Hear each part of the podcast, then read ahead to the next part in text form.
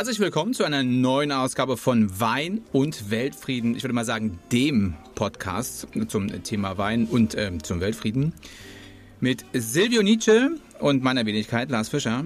Mm, heute beschäftigen wir uns mit dem Thema Sommeliers. Ähm, und der Frage, wann ist jemand wirklich gut als Sommelier und oder wann ist es einfach nur heiße Luft? Silvio, wer, wenn nicht du, muss jetzt hier und heute, kann und darf seine Kollegen kritisieren, einschätzen, loben oder in Grund und Boden stampfen? Ja, da, da vielleicht vorerst äh, vorab die Frage, ähm, hast du irgendein, äh, irgendein Erlebnis, bei dem du einen Sommelier immer richtig bewusst wahrgenommen, bewundert, angehimmelt, dahingeflossen ähm, und seinem, seinen Wortklängen gefolgt bist? Na, ich muss das weißt du, was ich meine? Also hast du jemals so dieses, wo du sagst, boah, das ist der Weingott, dem will ich sofort alles abkaufen oder meine Frau eintauschen oder was auch immer, nur damit ich seine, seine, also dieses Koryphäenartige. Hattest du es jemals beim, beim Sommelier? Es wird ja vielen zugesprochen. Ich kenne auch also einige, die. Meine Frau würde ich in jedem Fall behalten wollen. Ähm, ähm ich liebe Wein über alles, aber mh, mm, also ja, es gab Momente ähm, ebenso schwierige wie beeindruckende. Also es gab, den Sommelier nimmt man, äh, habe ich immer dann wahrgenommen, wenn er vor allem oder vor allem anderen ein Gastgeber ist. Einer, der mich an die Hand nimmt, gar nicht so sehr, der mir dann mit, mit äh, fancy Worten versucht, einen Wein ähm, äh, A zu verkaufen oder B zu beschreiben, sondern es eher wirklich, dass er meine Gedanken liest, also nicht nur welchen Wein, sowas, was man jetzt gerade trinken müsste, dass man, wenn man in ein Restaurant kommt, kaum steht man drinnen schon so ein Gläschen in der Hand hat, finde ich auch mal ganz charmant. Äh, das gab es schon ein paar Mal. Ähm, das ist ähm, unter anderem würde ich da deinen lieben Freund und Kollegen Jens Pizonka zitieren, der ein echt cooler Gastgeber ist. Ähm, gab es aber auch in vielen anderen Restaurants, dass dieser Gastgebermoment da war. Bei dem unter anderem also kannst ruhig mit Namen um dich werfen. Na, ich bin, äh, ähm, also ich bin ja schüchtern, was das betrifft. Also ganz toll fand ich, ähm, aber da weiß ich den Namen leider nicht. Mm, das war im Noma. Also mhm. was da an, an, das war eine Dame, äh, die hatte so ein brutales Wissen, vor allen Dingen in der Breite, also nicht nur so ganz speziell zu einem Wein, sondern sie kannte so viele unterschiedliche Weine und wusste so viele tolle Geschichten zu erzählen. Und das fand ich, das Geschichtenerzählen fand ich eben einfach toll. Ähm, mhm. Und dann eben nicht, und man auch, was mir auch auch dort oder in anderen Restaurants immer positiv auffällt, ist, wenn es nicht unbedingt dabei darum geht, den jeweils teuersten Wein der Karte zu verhökern, sondern irgendwie den passendsten, den coolsten oder den oder irgendwas rauszuholen, ähm, was unerwartet ist. Ähm, oder zum Beispiel, wenn ich an den ähm, inzwischen muss man ja sagen ehemaligen äh, Sommelier vom vom Falco in Leipzig denke, der war der brannte für diese Region, ja, Sachsen-Anhalt, äh, Saale-Unstrut oder Unstrut, ich weiß gar nicht, wie sagt man das, Saale-Unstrut oder Saale-Unstrut? Ich glaube Unstrut. Naja, also das müsste man irgendwie auch nochmal final klären. Jedenfalls hatte der so eine Wahnsinnsleidenschaft ähm, für diese Region, hat das wirklich immer versucht und hatte wirklich geile Ideen. Ähm, und ich war auch immer bereit, zu, ihm zu folgen, auch wenn ich am Ende jetzt so in der qualitativen Beurteilung der Weine nicht unbedingt im, mit ihm übereingestimmt habe, aber, aber diese Begeisterung war ich immer gerne äh, äh, bereit zu teilen. Ich, ich glaube, ähm, du bist einer der schwierigsten Gäste, die man sich vorstellen kann. Und zugleich einer der einfachsten, wenn man dich versteht. Und ich glaube, damit hast du die Kernproblematik oder die Kernqualifikation ähm, eines Sommeliers auch so, so ein wenig erkennen können. Weil auf der einen Seite möchtest du unbewusst dominiert werden. Du möchtest an die Hand genommen werden, du möchtest, du möchtest geleitet werden, du möchtest begleitet werden. Auf der anderen Seite. Ja, ich lache du, still vor mich hin. auf der anderen Seite möchtest du verstanden werden. Also dieses, dieses psychologische Spiel, was man dann als Gastgeber, als Sommelier ähm, leisten muss, ist auf der einen Seite natürlich die extreme Freude, die man hat, auf der anderen Seite natürlich auch die Anstrengung und aber eben auch ähm, die, die Problematik, warum ein Jungspund eigentlich seltenst, es sei denn, er ist ein absolutes Naturtalent, wirklich Sommelier sein kann. Weil du musst binnen kürzester Zeit, wenn du diesen Gast noch nicht kennst, ihn charakterisieren, ihn äh, kategorisieren, ihn grei zu greifen wissen und schon mit den ersten, du, du beurteilst ja einen Menschen nach den ersten ein, zwei, drei Sekunden und du als Sommelier wirst ja auch beurteilt.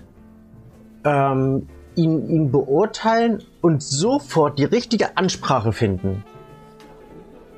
Und das können wenige. Also das können wenige eben auch so maßgeblich. Und daher, warum du so der schwierige Gast bist. Auf der einen Seite möchtest du ja neue Dinge irgendwo erkennen oder erlernen oder, aber möchtest dich auch in deinem Geschmack wiederfinden und möchtest dich verstanden wissen. Weißt du, was ich meine? Also ja, aber was mir, was mir auch ganz oft auffällt, es ist eher so ein, also es ist auch ganz oft so ein Battle, ne? Also du kommst in ein Restaurant rein und dann wird erstmal gecheckt, ähm, auf was guckst du, wie funktionierst du und vor allen Dingen, was weißt du über Wein tatsächlich, ne? Und ich neige dann dazu, immer so quasi ein, zwei Dinge zu sagen, um irgendwie klarzustellen, dass ich jetzt nicht so ganz doof bin, um es um es einfacher zu machen. Also ich meine, in einem vernünftigen Restaurant ist die Frage natürlich jetzt nicht, ähm, wollen sie rot oder weiß äh, und weiß wird gern genommen, sondern sind die, die Fragen ja durchaus spezifischer. Ähm, Trocken oder lieblich? Ja, ja also ich hatte das auch schon. Kommst du in, in ein Restaurant, irgendwie ein, ein Stück Fisch, ich gesagt, naja, ich hätte gerne noch einen Wein dazu. Ja. Und dann ging die Dame wieder. Also war nicht die Frage, was für einer oder rot-weiß oder trocken sauer bis zur Oberkante, süß bis zur Unterkante. Nee, gar nicht. So ist die ging einfach. Gab halt nur, gab. Also sie hat dann gesagt, hier, da ist ein Wein, Ende Gelände. Gibt es aber auch die Kollegen, die dann sagen, hier wird getrunken, was ich bestimme. Also hatte ich auch schon und habe ich auch schon oft gehört, dass es verschiedene Kollegen gibt, die ähm, ganz klar sagen, ähm, nein, das wird zu dem Fleisch nicht getrunken, es gibt das und das. Also ich habe in, ich weiß leider nicht mehr genau, welcher, es war der Ableger von dem Restaurant, Mensch, wie hieß denn das Ding? Vom Grill Royal. Äh, mir fällt es irgendwann wieder ein. Da war das tatsächlich auch so. Ich wollte irgendwie, ähm, genau, ich habe einen Schnitzel bestellt, das an sich ganz hervorragend war. Ähm, aber dann da gab es dazu tatsächlich, also ich wollte irgendwie keinen grünen Feldliner, sondern irgendwas anderes trinken, schon was Weißes, aber dann, nee, also hier, also hier wird dazu grüner Feldliner getrunken. Anders servieren wir das hier nicht. Äh, aber ich will doch, Moment mal, also ich bin doch Gast, also die Frage findest dann quasi. Cool? Also findest du es in dem Augenblick dann, wenn es auch passt und wenn du sagst, lässt du dich drauf ein und probierst du es oder baust du dann eine Abwehrhaltung auf, wo du sagst, was für ein Trottel, also ich bin ja beim Essen dann auch eher so, dass ich gerne der, dem, also gar nicht wissen will, was ich kriege, sondern ich folge dem Menü. Also es ist, ich will es eigentlich auf, ich will sagen, ich will das vorher nicht wissen, aber ähm, und beim Wein wäre es dann auch so, ich folge gerne der Idee, weil nur so lerne ich ja neue Sachen kennen.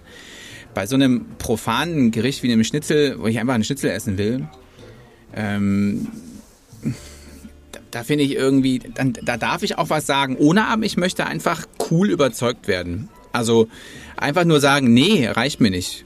Also man trinkt ja immer grüner Feldliner dazu. Das ist auch wie, also das finde ich geht gar nicht. Also das ist genauso wie haben wir immer schon gemacht äh, und wird gern genommen. Also ist keine Option.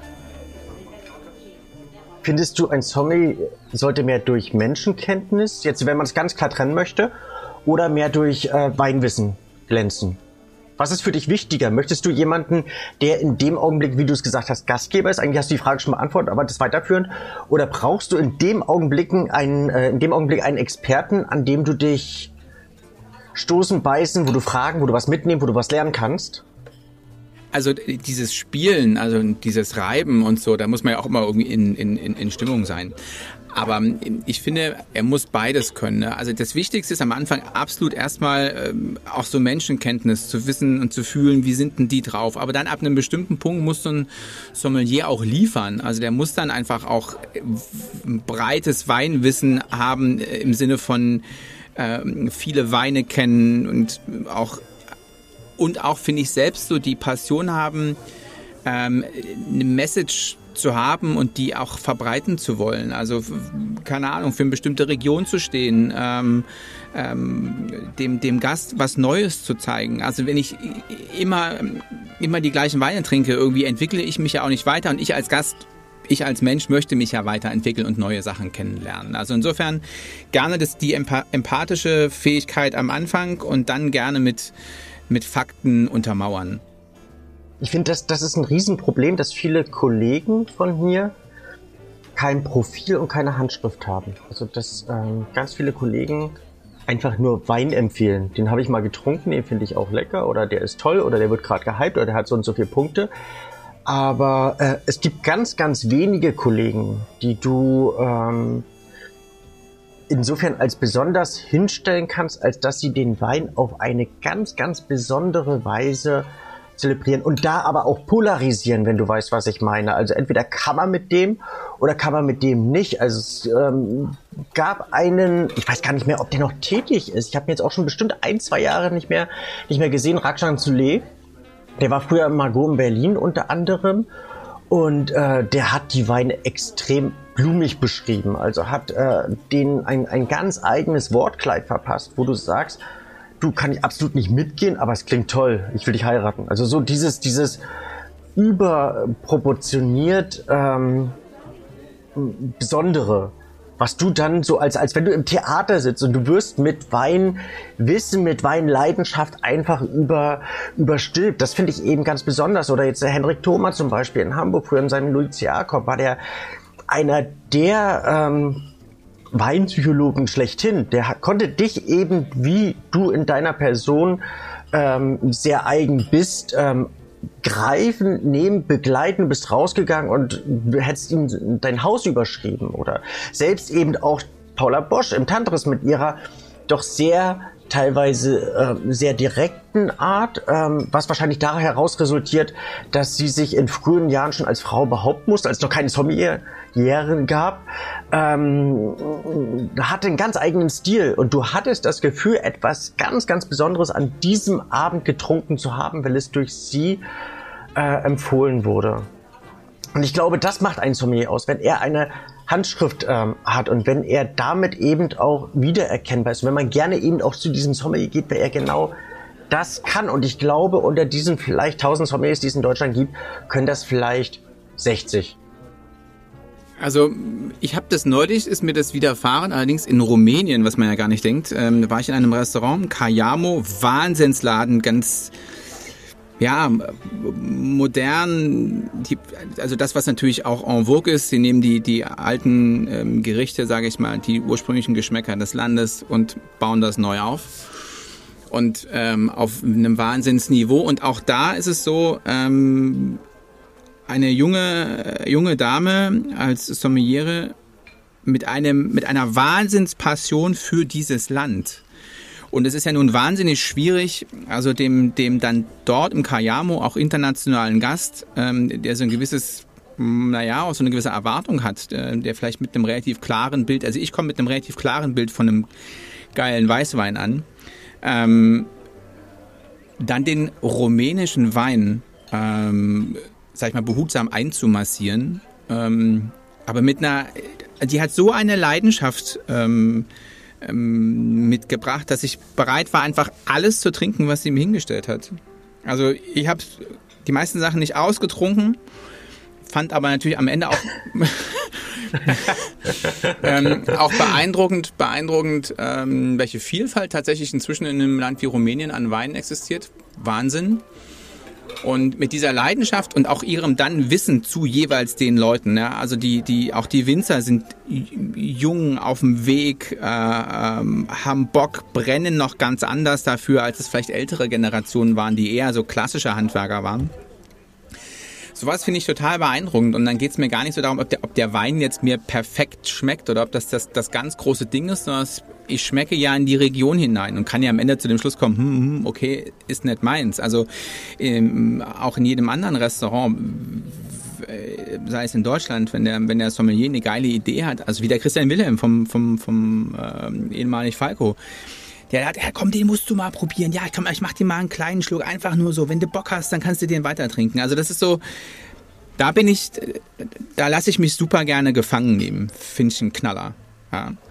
Ähm, wobei mir, mich immer so eine Frage beschleicht, ähm, einfach weil das Feld Sommelier so breit ist. Ja, du hast halt Leute, die ein Wahnsinnswissen haben, eine Wahnsinnsleidenschaft und dann wiederum Leute, wo ich ja, die da sehr klassisch sind, wo ich nur das Gefühl habe, die gucken ins Regal äh, oder in den Keller und sagen, okay, das kann dazu passen, das kann dazu passen, das kann dazu passen. Wobei da für mich auch mal die Frage ist, wer bestimmt eigentlich, was zum Essen kommt.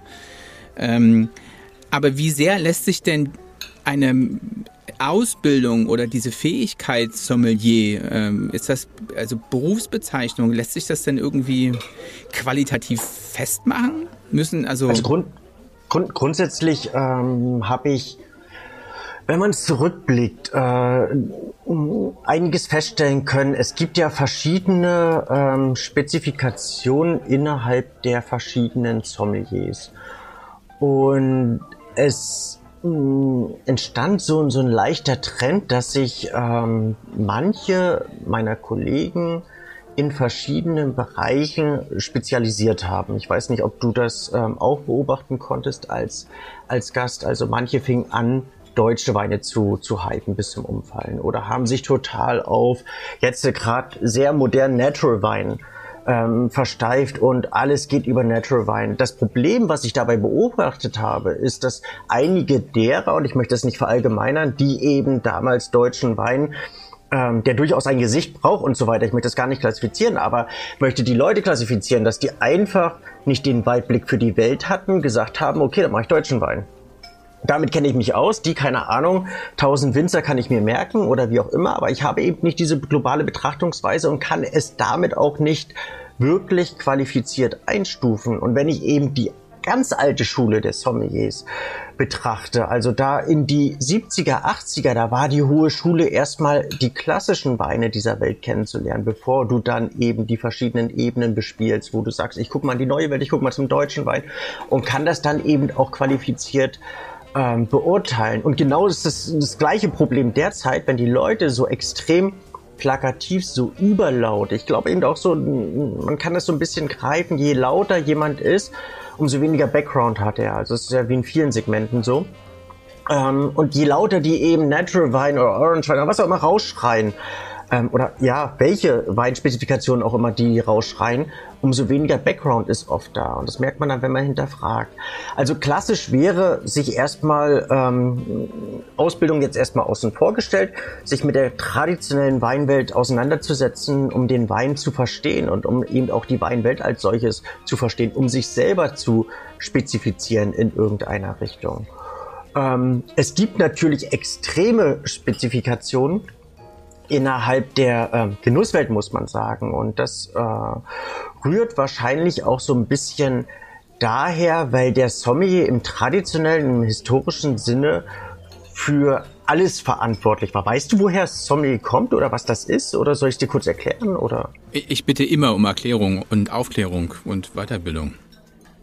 Also grund grundsätzlich war, ähm, also das rührt aus dem ähm, altfranzösischen Sommelier, ähm, was so mm, mit, mit der freien Übersetzung Amtspflicht einhergeht. Und es war, äh, wenn du es jetzt so versuchst, so, so gefühlsmäßig zu übersetzen, der Lastentierführer, also der, ähm, der, der, der für die äh, Verhaushaltung innerhalb einer Gemeinschaft immer verantwortlich war. Also ganz in früheren Kreisen in ähm, in einer Zeit vor zwei, drei, vierhundert Jahren, als diese Position geprägt wurde, war der äh, Sommelier verantwortlich für alles, was im Haushalt ähm, irgendeine Aufgabe hat, was ähm, den, den Herrschaften ein, ein, einen schönen Abend, ein schönes Bankiert, äh, sonstiges ähm, bescheren sollte. Also war sowohl für die für die Wäsche verantwortlich, war äh, eben auch für die für die Rauchwaren verantwortlich, war für das Menü als solches verantwortlich und natürlich auch und da kommt dann jetzt die Herleitung zur heutigen ähm, Spezifikation Wein oftmals war für den Keller verantwortlich. Und damals hatte jemand, dem es nicht schlecht ging, ähm, eben so einige Fässer, 10, 20, 30 Fässer Wein im Keller. Und die waren natürlich nicht so stabil wie in heutiger Zeit. Das heißt, die mussten ständig probiert werden, um einfach herauszufinden, welches Fass gerade trinkbar ist, welches getrunken, getrunken werden sollte ähm, oder musste und ähm, gab dem Herr dann sozusagen seine Empfehlung, dass er sagte, heute sollten wir bla bla bla oder bla bla bla probieren, eben aus bla bla bla Gründen.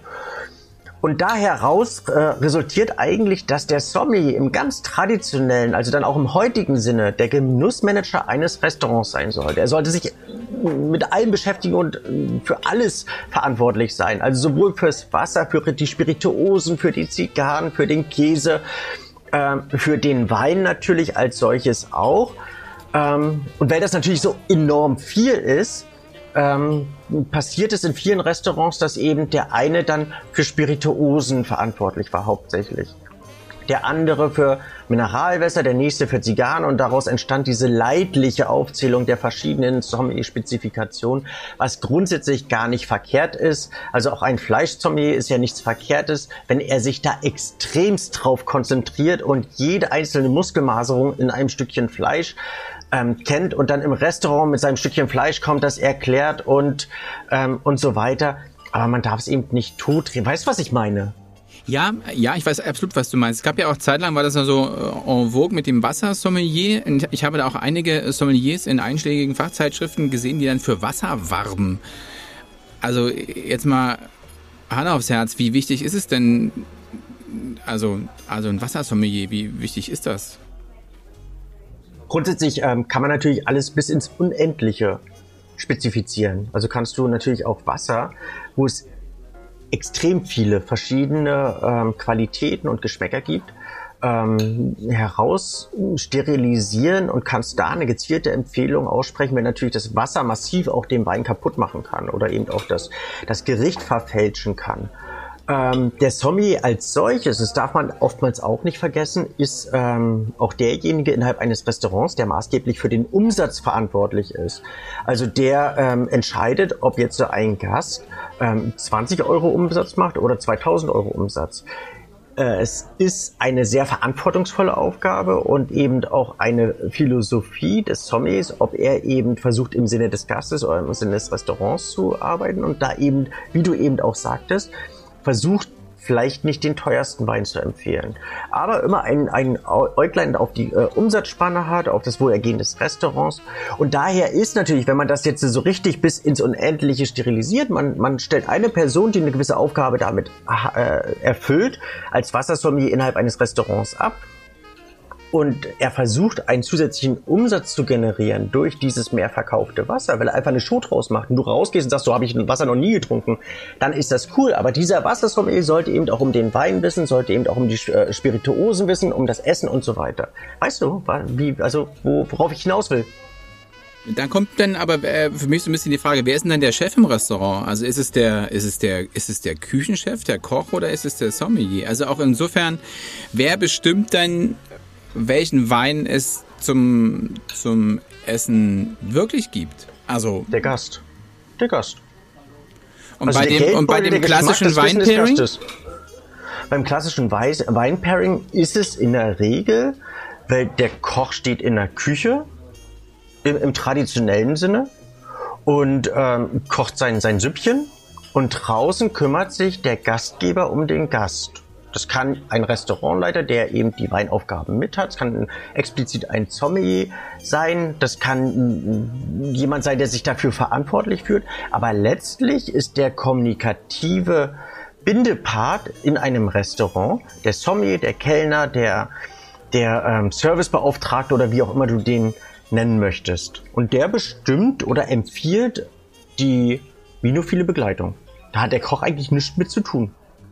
Aber jetzt sag ich mal, wenn ich jetzt an so Köche denke wie irgendwie, ich sag jetzt mal auch aus deiner Historie, du Dieter Müller. Sind das denn wirklich Köche, die sich sagen lassen, welchen Wein oder welcher Wein zu dem Essen getrunken werden soll? Ich wertschätze ganz, ganz viele Köche, die ähm, ein gewisses Weininteresse haben, die äh, versuchen auch Wein zu verstehen. Aber davon gibt es nur eine Handvoll. Also es gibt ganz wenige, die, die überhaupt sich mit Wein auseinandersetzen oder mit Wein beschäftigen. Ich wüsste da nicht viele. Nehmen wir mal zwei. Und äh, Nils Henkel. Okay. Ist einer derer, die immer sehr, sehr weininteressiert waren und sich damit auseinandergesetzt haben. Und ähm, Müller vom Rutz zum Beispiel ist auch einer, der da sehr interessiert ist und sich ähm, sehr intensiv damit beschäftigt wahrscheinlich auch aus der Historie der, der Weinbar Rutz heraus. Hast du denn zwei? Und jetzt? Und was mit den Kellers? Ja, ist natürlich eine ganz andere, äh, ganz andere Liga, eine ganz andere Generation. Aber um auf deine Frage zurückzukommen, ähm, war Dieter Müller immer einer, der ganz, ganz, ganz ähm, vertrauensvoll die Arbeit des Weines in die Hände seiner Sommeliers gelegt hat. Und da, ähm, das war für mich natürlich ein Riesengeschenk, mit so einer besonderen Küche arbeiten, mit einem in so einem solchen Restaurant tätig sein durfte und komplett frei sein durfte. Also keine Vorgaben hat. Schlimmste ist, wenn ähm, ein Chef mit Halbwissen versucht, dir irgendwas zu, zu, zu vorzugeben und zu befehlen. Nun hast du dich ja nun sehr intensiv mit, mit ähm, den Sommeliers Deutschlands ähm, auseinandergesetzt, äh, mit den Mundschenken mhm. und den Weinverrückten, Weinnarren, was auch immer. Warum ist es wichtig oder warum war es notwendig, den Sommeliers Deutschlands ein Buch zu widmen? Das ist ähm, eine sehr gute Frage, weil ich finde, dass es allesamt, also nahezu jeder, der in diesem Buch aufgeführt ist und darüber hinaus ganz eigene Persönlichkeiten in der Gastronomielandschaft sind. Und ich erinnere mich an einige Situationen, als ich bei Dieter Müller war und ähm, so mancher Gast kam und sagte, wir haben sie, und da war ich noch nicht der Sommelier, ähm, in dem Laden, wir haben sie damals dort und dort erlebt. Also ich war bei Dieter Müller Sommelier, aber ich war noch nicht in der Speismeisterei oder in der Brückenschenke, eben hauptamtlich Sommelier. Ähm, haben sie dort und dort gelebt, wie sie dort den Käse zelebriert haben ähm, oder wie sie dort uns Wein empfohlen haben. Oder eben darüber hinaus in meiner Weinkultur war, habe ich etliche Gäste ähm, im, im hohen zweistelligen Bereich gehabt, die mich gezielt aufgesucht haben und gesagt haben, wir haben sie damals bei Dieter Müller erlebt, wir müssen sie unbedingt nochmal erleben. Also man hat irgendetwas Prägsames hinterlassen im, im Bewusstsein der Menschen. Also man hat äh, einen Eindruck hinterlassen, der dann wahrscheinlich nicht so negativ war, dass sie ein, unbedingt nochmal sehen wollten. Und so ging es mir eben mit vielen, vielen anderen Personen auch. Und es gibt einige Personen ähm, und einige Zombies, einige Kollegen, die, sobald sie von der Bildfläche verschwinden, in Vergessenheit geraten. Ähm, das ist, sind einige, die gestorben sind, wie Petrus Sandfuss, ähm, unter anderem, oder ähm, ich bin, äh, oder jetzt Lars Rutz zum Beispiel. Ähm, oder einige, die eben ähm, ihre Tätigkeit wechseln ähm, und ähm, eine andere Tätigkeit mit einmal haben, wie, wie der Herr Frenzel oder, ähm, als, oder teilweise er ist noch, noch präsent, aber eben nicht mehr im Restaurant, eben Hendrik Thoma. Und man vergisst diese Person langsam. Und um diese einfach im Sinn zu behalten und vor allen Dingen, und das war mir so wichtig und das war der Anlass des Ganzen, um der Jugend zu zeigen, wer die Vorbilder sind, die die Zombie-Landschaft in Deutschland geebnet haben, wollte ich diese Person, die ich ähm, im Verlauf der letzten 40 Jahre für besonders erachte, in einem Buch festhalten. Das Buch heißt Zom, gab es in einer kleinen Auflage, wurde damals unterstützt von, von der Firma Schlumberger und ähm, ist ein ähm, eine Art Steckbriefbuch, wenn man so möchte. Du hast, glaube ich, auch ein Exemplar bekommen, oder? Habe ich, habe ich, habe ich. Ähm, und es steht auch gerade vor mir. Äh, nur habe ich nach dem Buch nicht ganz umsonst gefragt, denn es gibt ja relativ, es gibt ja einige deiner Kollegen, die sich ja ähm, äußern. Also manchmal auch ungefragt. Also es gibt ja so auch so Weinführer und also äh, keine Ahnung, kleiner Johnson oder hier der Stuart Pig Piggott, sagt man. Hm? Ähm, wie wichtig ist sowas? Also ich finde, dass die sich viel zu wenig äußern. Dass die sich viel zu wenig in der Öffentlichkeit präsentieren und das, was sie vermeintlich wissen, vielleicht auch zum Besten geben. Es geht, es geht mir dabei gar nicht so sehr um, um die Frechdachse, sag ich mal. Also die ähm, versuchen nur laut irgendwas herauszuschreien und versuchen dann irgendwie irgendeinen Mist von sich zu geben. Aber ich, ich finde, dass das wirklich Wichtige, zum Beispiel bei Ärzten, dass sie ähm, mehr oder weniger angehalten werden, äh, Publikationen von sich zu geben und ihr Wissen weiterzutragen, zu forschen ähm, und versuchen eben äh, die Wissensbereiche einfach weiterzuentwickeln. Und das sollten Zombies mehr tun. Also ein Zombie sollte seine eigene Verpflichtung darin sehen, zu schreiben, zu erzählen, zu berichten, zu forschen, zu innovieren. Also nicht irgendwie, äh, ich habe den, den Mist getrunken oder das ist das Geilste überhaupt, sondern einfach verschiedene äh, Weinbereiche anderen darzustellen mit ihren Worten. Die reden ja jeden Tag einen ganzen Tag über Wein, versuchen zu präsentieren oder eben weiterzuentwickeln. Das machen sie viel zu wenig. Also sind ihre Aufgabe da gar nicht bewusst, oder findest du nicht? Naja, das bringt mich zu der einfachen Frage, also letztlich der, die du mir am Anfang gestellt hast. Also, was ist denn aus deiner Sicht der perfekte Sommelier? Welche Eigenschaften muss der haben? Also Eigenschaften, also ich sag jetzt mal Gott gegeben und welche Fähigkeiten? Also Fähigkeiten auf alle Fälle Menschenkenntnis. Ganz, ganz wichtig. Ähm, sehr viel Lebens- und Weinerfahrung. Ein gewisses Bewusstsein, eine gewisse kulturelle Vorbildung und eine ähm, sehr eigene Präsentationsart. Hilft dir das? Ja, weißt, weißt du, wie ich meine? Also es sollte, sollte ein Typ sein. Also du sagst doch immer Typ so. Es sollte irgendein Charakter sein, der, der weiß, äh, Wein als solches seine Lebensaufgabe auf besondere Weise zu inszenieren. Aber sich selber nicht so wichtig nehmen, sondern sich selber einfach als ähm, Mittel zum Zweck betrachten. Gastgeber sein, wie du, wie du auch sagst. Naja, also man muss erstmal viel Wein trinken. Ne? Das ist ja auch schon, Steven Spielberg hat ja auch schon gesagt, ne? auf die Frage hin, äh, wie wird man ein äh, guter Regisseur, sagt er erstmal viele Filme gucken.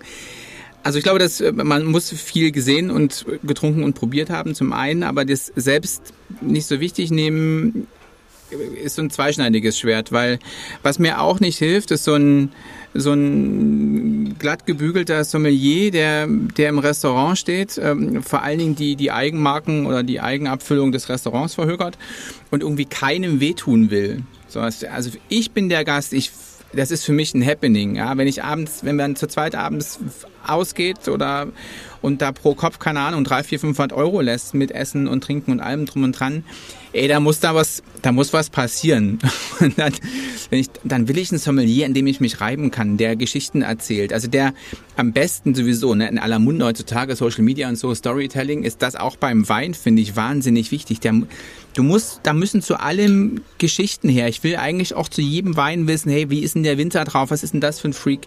Welche Idee steckt denn dahinter? Wie sieht's auf dem Wein gut aus? Im besten Fall war er da auch schon mal oder kann irgendwas dazu sagen, um, um dieses, sag mal, diese, diese Flüssigkeit im Glas, und das ist der Wein ja mehr erstmal gar nicht, irgendwie zu emotionalisieren, also auch mir gegenüber. Also insofern gerne, gerne ein Charakter, ähm, der sich. Ja, ja, stimmt schon, aber es gibt ja eben auch Menschen, die sich jetzt so ein Restaurant besuchen, nicht wie du vom Mund absparen müssen, sondern die das eben sich jeden Tag leisten können. Und ähm, die möchten dann vielleicht nicht zugetextet werden. Und das ist, daher sage ich eben, also es gehört dieses Feingefühl dazu. Auf der einen Seite brauchst du jemand, der ähm, eine ganz gezielte Empfehlung ausspricht und sagt, sie möchten heute das trinken. Und der sagt ja. Und auf der anderen Seite brauchst du jemand, der einfach ja, Versuch, aber auf der anderen Seite zu erzählen hast, dich zu unterhalten. Ja, aber auf der anderen Seite habe ich manchmal das Gefühl, dass die, dass die Jungs im Restaurant total dankbar sind, dass mal einer wirklich mit ihnen spricht. Also so, also so richtig. Also jetzt nicht nur, indem er nicht nur Ohr abkauen, sondern wo so ein bisschen so ein kleines Battle draus wird. Ähm, also habe ich zumindest manchmal das Gefühl, kann mich ja auch ein, äh, kann mir das auch einbilden, weil nee, sie natürlich. Ohne Frage, es macht ja auch Spaß. Also wenn du, wenn du eine sind. Passion hast und du hast dann auf der Seite, anderen Seite jemand, der dieses lebt, dann macht das mehr Spaß, als wenn du jemanden hast, der dir einfach nur zuhört und dann am besten dabei noch aus dem Fenster guckt. Also daher bist du ohnehin jemand, der dann gern gesehen wird und auf den man sich einlässt und mit dem man versucht dann natürlich auf Augenhöhe zu kommunizieren. Aber man ist einfach in dem Augenblick der Gastgeber. Und letztlich weißt du am Anfang schon, du hast am Schluss gewonnen. Wenn du bezahlst. Genau, ich gewinne, weil ich bin. Ja, wobei auch, ähm, ja, da gibt's gibt's auch manchmal schwierige Leute. So. Nein, aber ich finde, ich finde, um, um das so auf den Punkt vielleicht zu bringen, ähm, finde ich, du zahlst ja in einem Restaurant einen Mehrwert. Also du kaufst eine Flasche Wein ja in, in, in der freien Welt für 50 Euro. Im Restaurant kostet es vielleicht 100, vielleicht sogar im schlechtesten Fall 200 Euro. Und dieser Mehrwert muss irgendwo erbracht werden. Und das sind nicht nur die Gläser, das ist nicht nur die Tischwäsche, sondern es soll eben auch dieses Entertainment sein. Und sonst machst du dir einen YouTube-Channel an, kaufst dir eine Flasche Wein und lässt dich dort zu texten. Also vielleicht ist das noch also, so, um, um, ähm, unsere Sommelier-Diskussion so langsam dem Ende entgegenzuführen, nochmal eine Frage, die mir tatsächlich so ein bisschen auf der Seele brennt. Ähm, der Weinpreis, den so ein Sommelier da irgendwie aufruft oder das Restaurant. Das basiert ja durchaus auch auf seiner Arbeit, also Kellerpflege und so weiter hin und her. Aber wie, also ich habe mal was gehört, so von Gastro-Kalkulation 1 zu 4, also eine Flasche, die man für 50 Euro auf dem Weingut kauft, äh, muss im Restaurant für 200 Euro stehen. Ernsthaft? Ganz unterschiedlich. Also da ist natürlich auch ganz, ähm, ist unterschiedlich, ob du jetzt zum Beispiel ein, ein Kettenrestaurant hast oder ein Kettenhotel oder ob du ein, ähm, ein individuell geführtes äh, Restaurant oder Hotel hast. Also sprich, ob du am Schluss durch deine Zahlen bewertet wirst oder durch die Zufriedenheit der Gäste. Und bei einem Kettenhotel ist es oftmals so, dass du dein deine Food and Beverage Cost hast, äh, das prozentual abgerechnet wird. Also musst du dann auch mit prozentualen ähm, Ansätzen das Ganze rechnen, kalkulieren und dann eben teilweise in der Mischkalkulation verkaufen. Ähm, manchmal äh, äh, oder ist es individueller in einem ähm, personifizierten Restaurant, wo man anders kalkuliert. Da mit einem pauschalen Kalkulationsschlüssel ranzugehen, ist oftmals der größte Fehler, den es gibt. Also ähm, man nimmt einen Wein, der vielleicht irgendwie 10 Euro kostet, den kann man vielleicht für 40 Euro verkaufen, wenn man einfach den den ähm, Aufwand damit rechtfertigen kann, aber ein Wein, der 50 Euro kostet, den sollte man nicht unbedingt für 200 Euro verkaufen, sondern wenn der dann 100, 120, 150 Euro kostet, ist das schon ähm, sehr gut. Also die ganzen Kosten, die so ein Sommelier oder ein Restaurant hast, ist ja auch ist ja auch Weinkeller, ne, die irgendwie zu betreiben. Nun bist du ausgezeichnet worden für die beste, schönste, möglicherweise auch umfangreichste Weinkarte ähm, in Deutschland vom Feinschmecker, glaube ich, war das damals. Ähm, wie wichtig ist es denn für ein, ich sag mal, ja, ein Sterne-Restaurant eben möglichst viele Weine in 500 Jahrgängen da zu haben? Für ein Restaurant selber ist das absolut nicht wichtig. Du möchtest natürlich eine gewisse Kompetenz darstellen und möchtest äh, mit der Weinkarte auch ähm, ein gewisses Aushängeschild haben, aber ähm, Quantität ist nicht gleich Qualität. Also auch wenn wir, keine Ahnung, 3000 Weine auf der Karte haben oder die eben sehr bunte und sehr umfangreich ist, hat das mehr damit zu tun, dass ich ein Messi-Problem habe und dass ich ähm, eigentlich in dem Sinne nie genug Wein haben kann und den noch probieren möchte und den haben möchte, teilweise eben auch sehr riskant ähm, dabei ähm, mit den Weinen umgehen möchte, also auch Weine manchmal reifer anbiete als ähm, als als als so, so ein gerne Weintrinker es mag, sondern einfach mit den Jahrgängen spielen möchte. Das, was ich da mit auch darstellen möchte, ist, dass eine Restaurant Weinkarte immer einen Mehrwert bieten sollte, zu dem, dass ich den Wein auch in der freien Welt kaufen kann. Also ich sollte Weine auf der Karte haben, die ich natürlich mehr kalkuliere, die es entweder auf dem Markt nicht mehr gibt oder Jahrgänge, die es nicht mehr gibt oder eine Jahrgangstiefe, wo eben der ähm, geneigte Gast vor der Karte sitzt und sagt, möchte ich jetzt den 2001er, 2010er oder 1996er trinken und da eben spezifiziert beraten ähm, und nicht eben, ich möchte nur einen Jahrgang, der sowieso gerade aktuell ist und den verkaufe ich aus, dann kommt der nächste aktuelle. Also das macht für mich eine Weinkarte aus, wenn sie eine ganz tiefsinnige Selektion hat. Ob da jetzt äh, 100.000 oder 10.000 Weine draufstehen, doesn't matter.